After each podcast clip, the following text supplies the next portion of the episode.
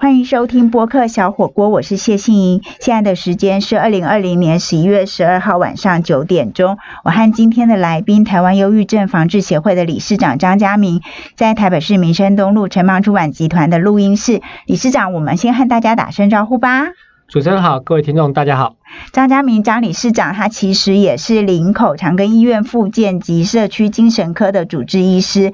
那在他的忧郁症防治协会理事长这个工作呢，我们首先想要先请教张医师，就是忧郁症防治协会，所以听起来就是忧郁症是可以防治、可以预防的。确实是，当然，我们真的预防基本上也是说，其实我们是不是现代人应该要懂得我们自己的压力跟情绪管理？嗯，也就是说，不要累积过久、过严重的情绪。嗯哼，所以我们鼓励大家，其实应该要去学习自己的情绪管理，了解自己的情绪特征。嗯，当然，我不要累积过久、严重的情绪，该休息的时候要休息，该放下的时候该放下。当然不要过度的压抑，但也不要做过度的有伤害性的释放，不管是对自己或对别人。嗯，所以这部分言，其实预防将类言，其实现代人实际上都应该要做好这一点。其实可以看到，我们周遭可能搞不好你会注意到你的同事，嗯，其实有时候会啊情绪控制不好，但你可能搞不好注意到你的家人，搞不好也会有情绪控制不好，甚至或许你本人可能在上班的时候不能对你的上司或是客户。发脾气要忍耐，可是回家就对你的太太发脾气，对你的孩子发脾气。嗯，所以其实情绪会感染，情绪会累积，情绪会影响。当然，怎么样让我们自己能够提早去做很好的情绪管理跟压力处理？嗯，不要做过度累积。当然，你的身心状况其实也能够放下放松。嗯，平常晚上可以睡好觉。当然，假日有很好休闲生活跟生活品质，嗯，这个做好了，其实就可以降低忧郁症的发生。嗯，刚刚张医师提到了很多，就是管理情绪啊，情绪管理，但是关键字是说怎么做到呢？嗯，就是如果说我就是一个普通上班族，那我就是赚一点点钱，但是我工作压力很大，我可能是做业务的。但是我就是业绩不好，那这个压力到底要怎么样去处理，让它不要累积，然后成为忧郁症的潜在危险因子？嗯，所以这个部分其实包括我自己在门诊跟我的患者在讨论。嗯，像有些患者，我就会给他一些可能，比如说药物的治疗，因为他够严重、够久。嗯，当然也甚至需要药物治疗调整跟缓和他的情绪跟生理症状。嗯，不过有些其实也未达到疾病，简单说就是健康。跟疾病中间，我们把它叫做亚健康。嗯，其实很多现代人搞不好，其实他已经不是健康状态，他在亚健康。嗯哼。但其实再跨一步就变成疾病了。嗯。他已经呃越来越控制不住自己的情绪，越来越容易造成一些问题。嗯。你去对一下，可能相对状况好像还没那么严重。嗯。可是讲实在的，其实快要了。嗯。那这个时候相对，我是觉得说，就我们刚所说的，我们就应该这个时候要刹车，要回头了。不然就掉下悬崖了。嗯，所以这个时候其实重点是，其实你自己怎么掌握自己的情绪。嗯，没有错。其实现在也有很多东西不完全自己能够掌握，老板要求业绩啦，嗯，公司要求进度啦，嗯，当然什么事情都做不完啦，嗯，但很多东西都不够用啦。但很多人甚至我不只要应付公司，回家还应付小孩子呢，嗯，当然还有公婆，还有些其他东西要处理，嗯，所以这些现代人真的是，哎，必须要。有更多的应付处理压力的能力，因为相较于古代人，日子是一成不变的，很多东西都不会改变。嗯，当然很多事情其实都是重复的发生。嗯哼，但你只要学一个技能，可能一辈子就够用了。嗯，可现代人搞不好，其实你活个四五十年，可能六七十年，很多行业到现在现在没有出现，五年十年后才会出现的。嗯嗯，但很多你现在做的行业，搞不好三年五年之后就会消失了。嗯，所以现代人要一直学习。要一直应付，嗯，但一直调整自己的状况，嗯，不然你可能就会出现被淘汰啦、被资遣啦，嗯，或产生更多其他问题。但是如果说我们刚刚讲的那个压力管理跟情绪的控制比较多，都是成年人，我们可能比较有机会学习到了提醒自己。但是如果是青少年，那他还没有成年，他可能不是那么。能够意识到自己的情况，或是控制住自己，那么这个时候，如果对于青少年呢，医师您这边临床上的提醒会是什么呢？一般我觉得，其实当然我们确实是从小这方面的效劳跟训练是不够的。嗯。即便是我们有健康教育也好，类似这样情况，大概就讲一些生理的症状，对，或身体的特征，其实比较少琢磨到情绪、心理的问题。对对。其实这方面，其实当出现这些问题的时候，也可能是疾病，或者说其实不要累积自己这方面过多的问题。嗯。因为可能短暂的心情不好是正常的，持续严重的就不行了。嗯。所以你认识自己，知道自己已经有心情不好，持续。那你就要砍掉，不要一直过度严重，或者要赶快把它丢掉，或是放下。所以其实我就觉得，其实讲实在的，其实我们在学校阶段就应该做一些这方面的一些学习跟认识。嗯。当然，甚至懂得怎么去排解，甚至累积一些可能处理情绪的各种的技能。嗯。举个例子而言，运动其实就是一个很好情绪排解的方法。嗯嗯。所以如果一个人可以养成一个运动的习惯，第一个，他对于体能有帮助。对，但第二个人其实流个汗，当然呃打个球发个泄，其实有时候情绪也得到疏解。对，那当然运动其实也是很好的放松。嗯，当你运动之后，你那天晚上就会比较好睡。嗯，嗨，其实类似这样情况，甚至运动其实可以改善我们的脑内吗啡。嗯，所以会让人比较情绪愉悦的感觉。嗯，所以运动本身就是一种是情绪舒压的一个方法。嗯，也是解决情绪的一个好的一个出口的情形。嗯，那还有一些其他情形，就我所说的，其实比如说像我常会鼓励我自己也会做转念。转转念其实也是一个改善心情的很重要的技术。嗯，我们常常很容易胡思乱想，常常很容易负面想法。嗯，常常容易把东西负面的解读。你就是看我不顺眼，你就是为难我。嗯，但我就是不好，你就是看不起我。嗯，但也如果你只看到那些负面那一面，你心情一定会不好。对。可是如果你能够转个念头，换个角度去做思考，其实它是给我机会。诶，他是诶诶，看看我是不是能够承担这个责任。他不是在为难我，诶，他是想说给我试试看。但我换个角度去看，我可能不会那么排斥，也不会觉得说好像觉得那么不甘愿。没有错。嗯嗯。所以有些事情其实有很多面，如果你都是负面解读，你的感觉一定会不好。嗯嗯。所以通常而言，我觉得说在调整压力上面，我常常会有四个建议。嗯。第一个建议就是。转念，嗯，我们把它叫做 rethink，改变想法，嗯，所以从不同角度解读，从正面的、从好的角度去解读，嗯，那感觉会不一样，嗯。第二个是我常会说要 reduce，嗯，就是下降你的一些压力，所以简单说就是说你的压力要做管理、做分配、做安排，嗯，相对而言时间就会比较好用，嗯，当然很多重点事情先做，不重要的事情放在后面做或不做都没关系，嗯哼，所以你的感觉可能会不一样。第三个当然就是放松，relax。嗯，所以基本上也面对压力，我们会战斗，会紧绷。当然，我们要休息，要好好的放松，好好的睡觉。所以在这边我就会特别强调，你的睡眠要调得好。嗯，但你的休闲要有品质。嗯嗯。第四个当然就是 release，release 就是情绪疏解了，也不要累积过久、过严重的情绪。嗯，非常谢谢张医师刚刚提出了四个 R 的提醒，那相信大家也都会非常的受用。但是如果真的有了忧郁症呢，还是要进到治疗的体系里面去。那台湾现在有一百万人有忧郁症，到底治疗的情况是什么呢？我们休息一下，回来继续跟张医师讨论哦。欢迎回到播客小火锅，我是谢杏莹。今天的来宾是台湾忧郁症防治协会的理事长张家明，张理事长同时也是林口长庚医院复健及社区精神科的主治医师。那我们知道现在台湾大概有一百万的忧郁症的人口，那这一百万人都有在就医或治疗嘛？因为如果忧郁症它可能会造成社会上很大的负担跟成本，或是呃我们讲的严重一点叫。不定时炸弹，因为你不知道什么时候一个情绪会有个大的缺口爆发，到底治疗跟就医的情况是怎么样呢？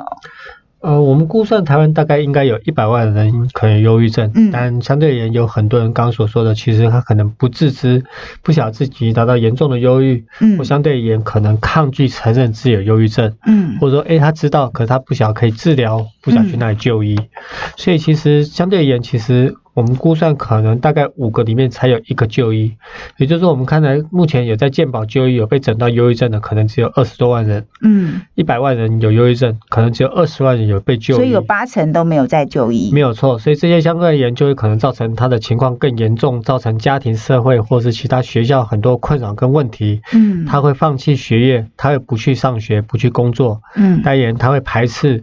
呃呃，一些其他的一些协助，甚至他可能会想不开，自我伤害。嗯，所以他对他人生造成一些影响，对家庭也造成一些影响。嗯，所以忧郁症其实五分之四没有就医是很大的问题。嗯，那另外我们刚刚所说的，其实诊断不足，于是言其实大家的判断其实并没有清楚的把这些做清楚的判断，即便有就医的那些人。嗯，那更何况其实，哎，治疗不足，也就是说其实。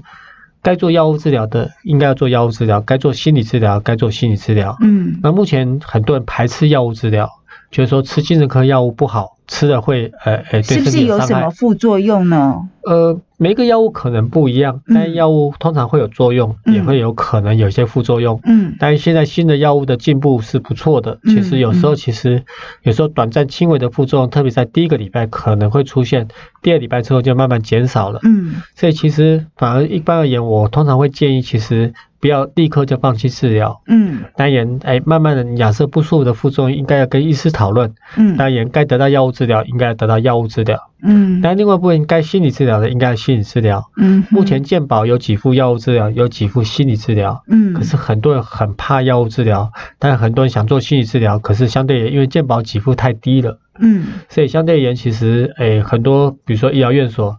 提供的心理治疗可能都很阳春，或是要排队等，因为要做健保的其实是不容易的。嗯嗯。还那相对而言，其实就变成被排挤了。嗯。那当然，最后一个我必须要说的是，持续治疗不足。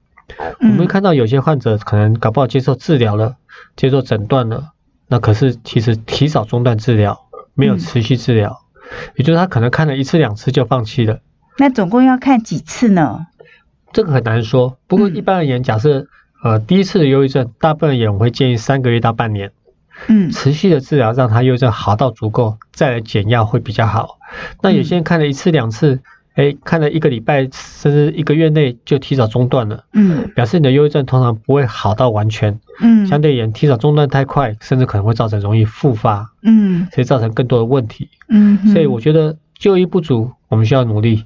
但诊断跟治疗不足，这个我们必须要提醒。同时，假设持续治疗的话，其实患者也尽量不要提早中断，应该要提早跟医师做讨论。嗯，像我们在去年台湾有一部非常红的电视的影集哦，就是《我们与恶的距离》。那它里面提到的那位主角之一啊，他当然不是忧郁症患者，而是精神疾病。他当时的情况就是在戏里面被很多人。讨厌啊，歧视啊，看不起，然后他自己会害怕。那是不是我们呃这个就医或治疗的不足或比例很低，也是因为社会或是我们对这个疾病的不理解？那有一些污名化或让这些患者会觉得害怕，我最好不要让人家知道。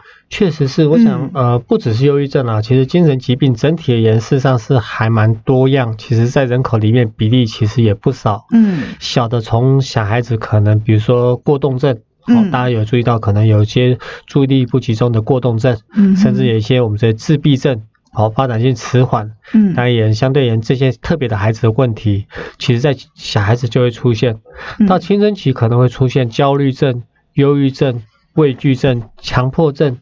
这个时候在青春期也会出现可能不同的问题，嗯，但成人期也有可能出现我们刚刚说，比如像产后忧郁啦，嗯，或者其他相关的躁郁啦，或其他一个表现。那老年期其实会出现什么？像失智症，其实也是一种精神疾病。那刚刚主持人所说的像视觉失调症，大概就是青春期容易出现的。嗯，去年我们与恶的距离那个其中的一个主角就是叫应思聪。对，他在呃戏中代言，他开始诶以前都很优秀的青少年，代言也开始自己做了一点作品，可是好像就开始陷入一点点幻觉跟妄想里面，嗯，世界变得不真实，但也他也搞不清楚那个是真的还是假的，嗯，那当然也受到这样的情况，当然家属也不了解什么叫视觉失调症，嗯，不晓得他要立刻去就医，一产生了问题之后才知道，哦，原来是这样的情形，慢慢接受疾病的事实，嗯，那当然过程中其实也有很多碰到一些社区啊。啊，附近不认识的人不友善的对待，嗯，OK，其实不管是忧郁症也好，失觉失调症也好，这些都是大脑疾病，嗯，它跟身体疾病一样，其实没有什么好羞耻的，没有人希望得到这个疾病，嗯，但这疾病也不是你造成的，嗯，当然好好治疗这疾病才是我们最需要的，嗯，那我们确实对这方面的认识不够，甚至有很多的迷失。对，觉得说啊，这个得了视觉失调症就是有危险的，得了视觉失调症是不敢告诉别人的，嗯，得了视觉失调症是没有办法工作的，嗯，其实现在视觉失调症有很多事实上，因为新的药物的发展，嗯，其实也有很多可以治疗，嗯，好的，嗯，当然甚至可以呃稳定的可以找工作，做正常的可以的工作，嗯嗯，所以过往其实大家不认识或药物发展还不够，所以我们其实不少患者可能需要长期住院，比如说疗养院。嗯，那现在我们希望说这些患者能够鼓励回到社区。嗯，那当然这个部分需要社区的民众更多的认识、更多的包容跟接纳，让他们觉得说，哎，回到社区以后，他可以在社区里面平安的生活，甚至贡献给社区、贡献给社会。对这个。张医师现在讲到说，呃，让一些精神患者可以平安的回到社区，这也是我们休息一下，我等一下回来继续要跟张医师讨论，就是他所处的附件及社区精神科到底真正在做一些什么事情呢？还有就是精神科听起来是一个非常抽象，你看不到也感觉不到的一个。一个医学的领域，那张医师自己是在什么时候开始对这个领域产生了兴趣呢？我们休息一下，马上回来。欢迎回到播客小火锅，我是谢杏莹。今天的来宾是台湾忧郁症防治协会的理事长张家明张医师，他目前是在林口长庚医院的复健及社区精神科担任主治医师的工作。那我想请问张医师，您所属的这个复健及社区精神科到底主要在做些什么？你们的服务范围也到了社区吗？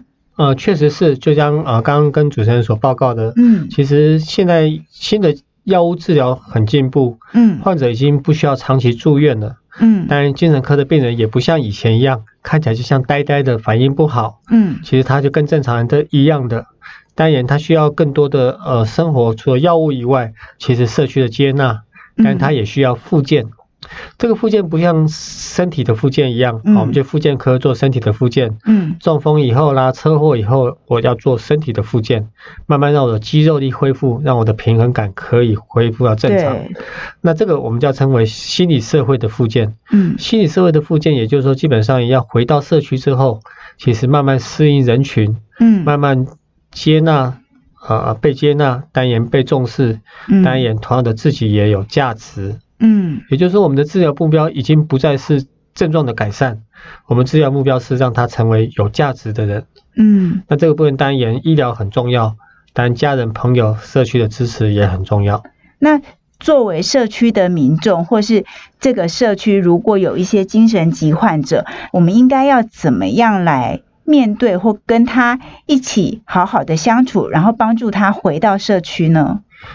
我们目前大概假设，我们刚才说这一次精神疾病，但也治疗还是一个最基本。对。好，那我们目前有一些药物治疗，不管是口服药物治疗，甚至现在还有长效针，患者不用吃药，他只要一个月打一针，其实一样可以维持药物的。嗯。所以这些都在发展，也是增加更多的便利跟选择。嗯。那当然，就我所说，其实我们还是希望说能够加强一些非药物的治疗。嗯。那这个部分，政府这几年有在做改变跟投入不同新的。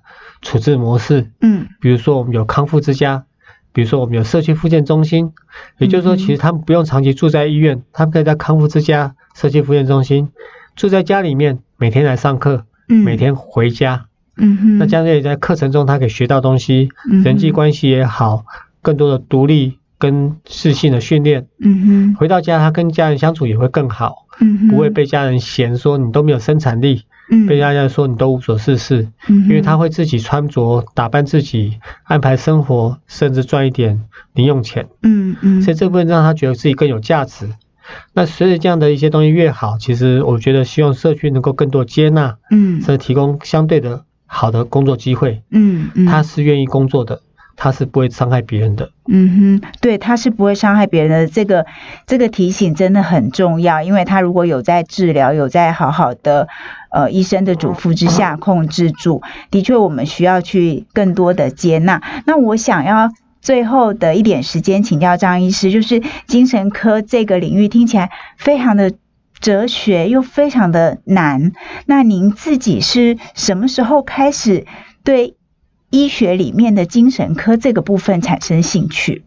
嗯，但医学是很特别的，但嗯呃，我记得我高中的时候也没有想说我大学要念什么。嗯，不过大家成绩还可以，就家人的朋友建议就是念的医学。嗯，但医学我觉得其实也蛮有趣的，其实它是研究人的器官，研究人的疾病。嗯，当然甚至未来其实这个行业工作其实可以协助照顾自己或家人。嗯，那当然选择精神科是主要是其实。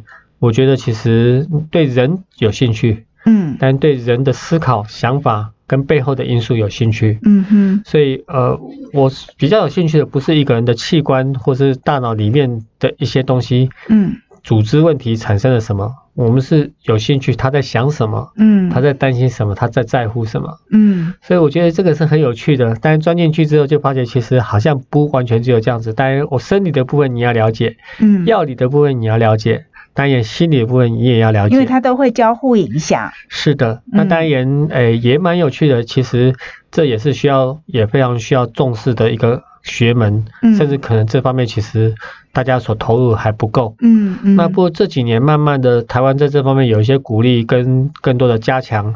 我目前台湾已经有两千个精神科医师了。嗯。其实不算少哦，精神科整体的人数比起来，比神经科、比复健科。比耳鼻喉科的人数都还多，嗯，所以这样的医病比听起来是够的吗？呃，台湾已经越来越多精神科医师，当然我们整个分布也在医院有，在诊所有，嗯，所以其实大家在都会区已经不难看到精神科的诊所，嗯，那。没有错，大家的呃呃这些供给在增加，嗯，需求事实上是也在增加，嗯，不过事实上真正出来就医的比例其实还是不够的，嗯嗯，其实潜在很多人有忧郁症，潜在很多有焦虑症，嗯，当然，可是很多都看其他科的，不敢来看精神科，嗯，这是很可惜的，因为其他科未必有这样的训练跟能力。你所以是不是要有一个跨科别的机制或中心呢？呃，我们过去其实当然医学当然养成教育，你什么科都会学，嗯，可到毕业之后就会专科化了，嗯，所以可能骨科就训练骨科的，眼科就训练眼科的，耳鼻喉科就训练耳鼻喉科的，但精神科也是一个特别的专门，嗯嗯，那没有错，有一些加医科医师可能他呃有些不同科他也会呃呃去做学习，嗯，但也他也会懂一些简单的东西。嗯，不过这个部分人其实可能经验跟专门的程度还是比较不够。嗯，当然简单的问题其实是 OK 的。其实假设单纯比如说失眠啦，单纯简单的情绪短暂轻微的焦虑或是忧郁。看加医科，一般其实他也可以做一些判断跟处置。嗯 OK，假设有些人其实，哎，他知道自己问题，但不敢来或不想来看精神科，其实或许可以问一下加医科医师。嗯。哦，因为他们内科训练、外科训练或者其他，包括精神科训练，有一部分是有的。嗯。那可是假设真的比较严重跟持续的话，还是建议其实应该看专科医师比较好。嗯。所以您对精神科的兴趣或是？希望对人的理解就一直热情持续到现在了，一直在您的工作当中。是啊，当然也你做的时候，其实会看到，其实这个工作其实也确实可以帮忙到一些人。嗯嗯。同时，当然跟其他的医疗比较起来，健科呃，我们可以倾听另外一个人的痛苦。嗯。那个痛苦其实有时候，哎，不是每个医师。或是诶诶，每个人都会意把自己的痛苦跟难过、很隐私的事情告诉另外一个人。嗯，但也因为这个职业、这个行业，但也你的专业，但也他信任你。嗯，他会告诉你这些事情，但你帮助他，你会发现他的改变。我觉得这是还蛮有趣的工作，也有价值。嗯，非常谢谢张佳敏张医师很多温暖的分享。那。以上就是今天的播客小火锅，谢谢您的收听。播客小火锅有健康锅、跑步锅、书香锅、人参锅，还有国际风味锅等等不同的选择。我们邀请专家好朋友聊聊健康、跑步、喜欢的书、人生和国际上的事。那今天的健康锅，我们再一次的谢谢台湾忧郁症防治协会的理事长张家明张医师。希望张医师的分享还有很多的提醒，能够让因为忧郁症或因为精神疾患而受苦的人越来越少，那他们可以平安的回到社区，经过各种的治疗或是药物的控制、情绪的管理，大家都一起在社区中平安的生活。祝福大家！那博客小火锅每个星期都会更新一次，我们下礼拜见，拜拜！感谢张医师。